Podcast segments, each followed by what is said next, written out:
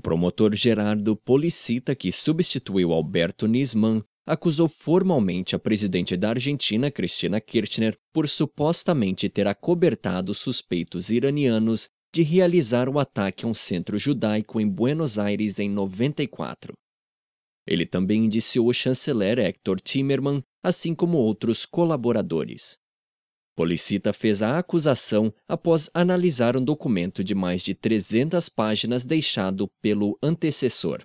A presidente havia sido denunciada por Nisman poucos dias antes de sua morte.